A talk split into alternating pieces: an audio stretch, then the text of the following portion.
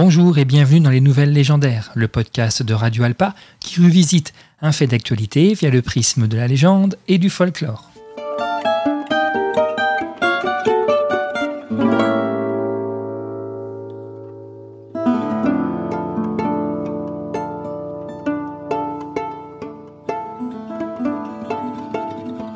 C'est bientôt Noël et cette période nous permet d'oublier les tracas du quotidien.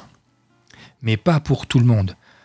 En effet, des spécialistes de médecine préventive se sont penchés sur la santé du Père Noël et de ses conditions de travail.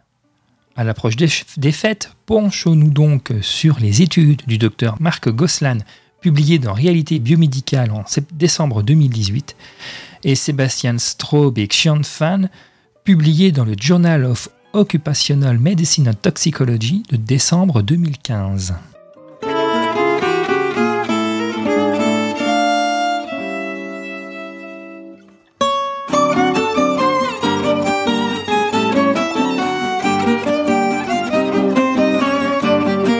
Alors niveau santé, ça va pas fort pour le Père Noël. Troubles musculo-squelettiques au programme, ainsi que rhumatisme, risque cardiovasculaire dû à son embonpoint. À cela, on peut ajouter les risques de cancer dû à son tabagisme, son alcoolémie la nuit de Noël, et oui, ne boit pas que du lait. Tout cela cumulé avec la population humaine qui explose, passant de 1 à 8 milliards en 200 ans, notre pauvre Père Noël est bien à plaindre. Et pourtant, tous ne le plaignent pas. Au contraire.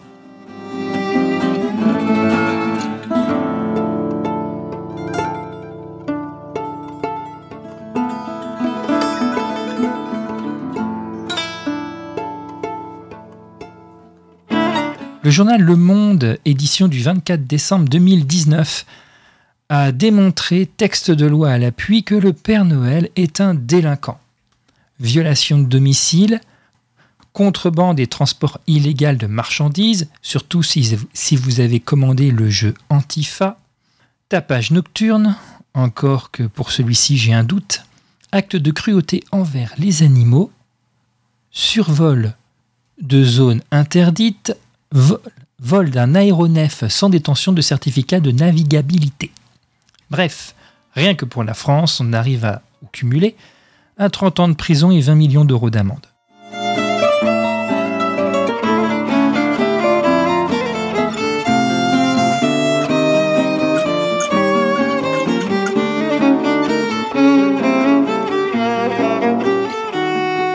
Bien sûr, le journal Le Monde a réalisé cet article avec un certain humour, oubliant, comme le médecin de l'enquête précédente, la magie de Noël, celle dont on avait vu, celle de Dickens, celle du conte de Noël.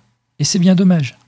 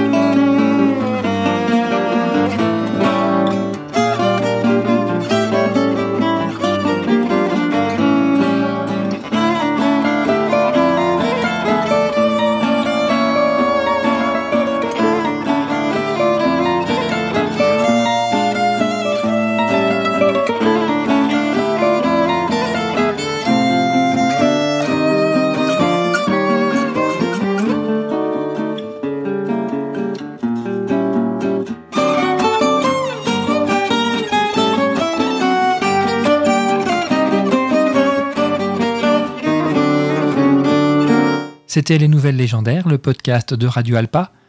Je vous souhaite de merveilleuses fêtes de Noël.